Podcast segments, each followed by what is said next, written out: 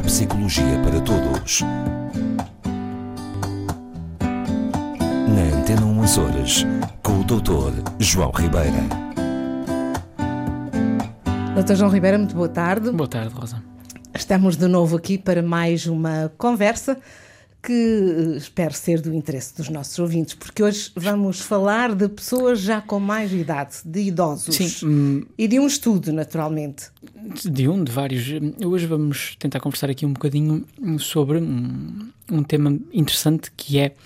eh, se calhar vamos desmontar aqui e criar aqui um, um terreno mais cinzento, porque eh, habitualmente considera-se uma relação muito direta entre os níveis elevados de satisfação com a vida. Aliás, eh, mesmo aqui na região tem-se estudado bastante eh, esta variável, estas questões da satisfação com a vida, a percepção de, de, de uma boa ou má eh, um mau estilo de vida, a percepção da pessoa, e tem-se relacionado isto muito diretamente com todo um conjunto de benefícios, particularmente, e porque falamos de pessoas de, de mais idade, benefícios cognitivos. Claro, ou seja, Portanto, há pessoas idosas que estão felizes com a vida, apesar do, do seu, do seu número de anos, sim, claro. e há outras que, Que estão muito desinteressadas Claro. e dizem que não estão cá a fazer Sim, nada. isso é é a aquilo- propósito disso. É a propósito disso. Isso é aquilo que já muitas vezes aqui falamos e que, eh, efetivamente, dentro da população de idade mais avançada, há pessoas que, estão, que se sentem muito bem, que gostam muito da, da vida que têm, até porque têm saúde, porque, enfim, estão,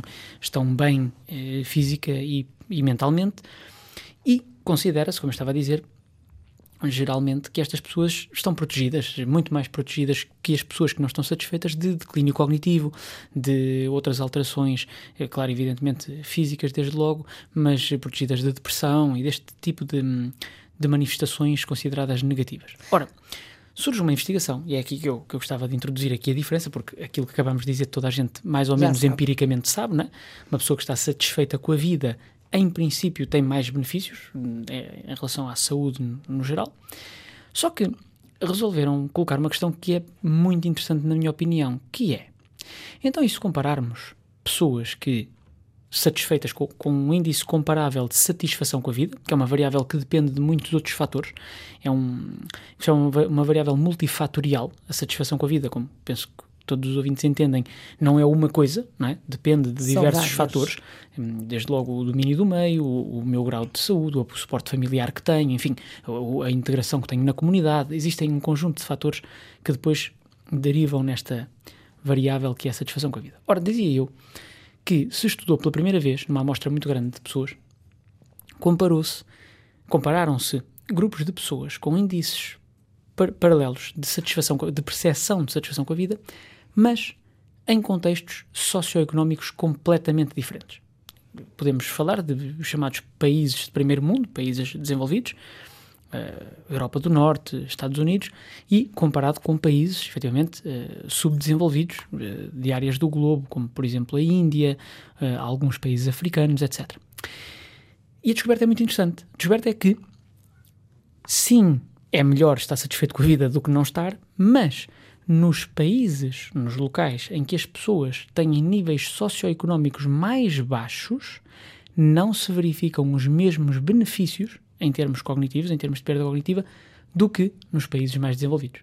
Pode trocar assim um Posso. bocadinho, Quer dizer, que uma pessoa, quer dizer que uma pessoa que viva satisfeita com a sua vida num país desenvolvido, em princípio, corresponde àqueles dados que nós falamos no início da nossa conversa. Está protegido, não vai perder cognitivamente tanto quanto pessoas que não estejam tão satisfeitas.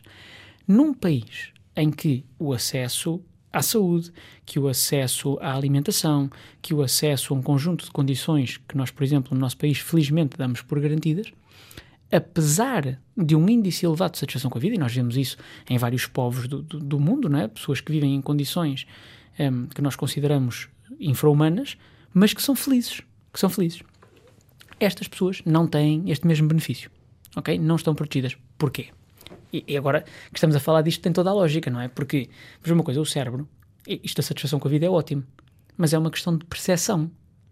E muitas pessoas fazem um, um processo que, que, é, que é interessante do ponto de vista da manutenção da saúde mental e da resiliência, que é o que se chama o response shift, ou seja, a mudança de resposta. Isto é, eu agora tenho o nível de vida e o estilo de vida que tenho, não interessa, seja ele qual for.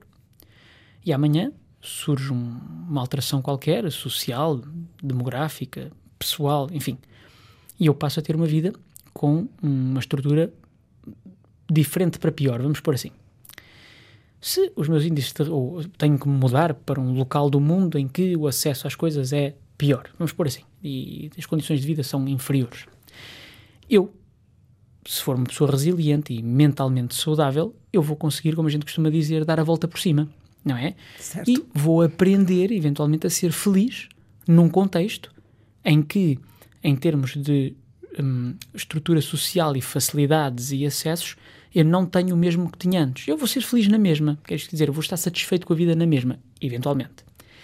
Mas neste caso, porque a cognição e a saúde cerebral depende não só da satisfação com a vida, mas de aspectos muito concretos, que são questões de químicas e neuroquímicas e de saúde, já não vamos ter o mesmo benefício. Isto é, se eu passar a ter uma alimentação, por exemplo, muito mais pobre num conjunto de nutrientes, porque deixo de ter acesso a um conjunto de alimentos, o meu cérebro não vai funcionar tão bem, certo?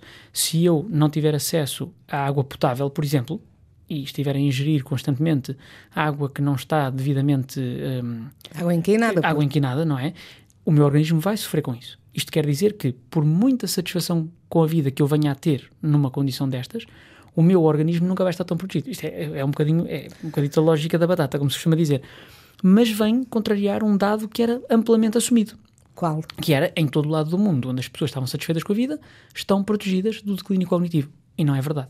Isto quer dizer, isto é para, para todos pensarmos que, sim senhor, e às vezes até se brinca com estas questões, não é? Com as pessoas como nós no mundo dito desenvolvido, isto leva-nos longe, mas enfim, no mundo dito desenvolvido estamos cada vez, é, é mais difícil satisfazer-nos e pessoas noutros contextos muito menos desenvolvidos estão satisfeitos, estão felizes, como se costuma dizer. E às vezes eh, dá-nos a sensação de que essas pessoas se conformaram com essas condições e por Sim, isso são não, felizes. Mas, mas essa, essa, esse conformar-se tem a ver com o tal processo de que eu falava há bocadinho. é? Exatamente. Eu sou capaz, se tenho relativa saúde mental, sou capaz de me adaptar e de aprender a ter satisfação com a vida em milhentos contextos diferentes.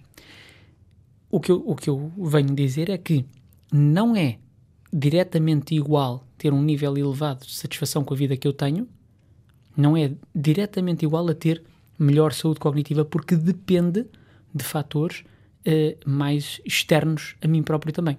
Ok?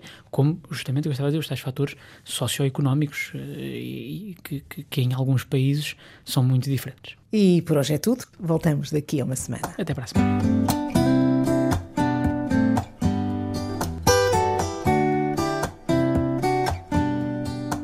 Neuropsicologia para todos. Na Antena 1 Açores, com o Dr. João Ribeira.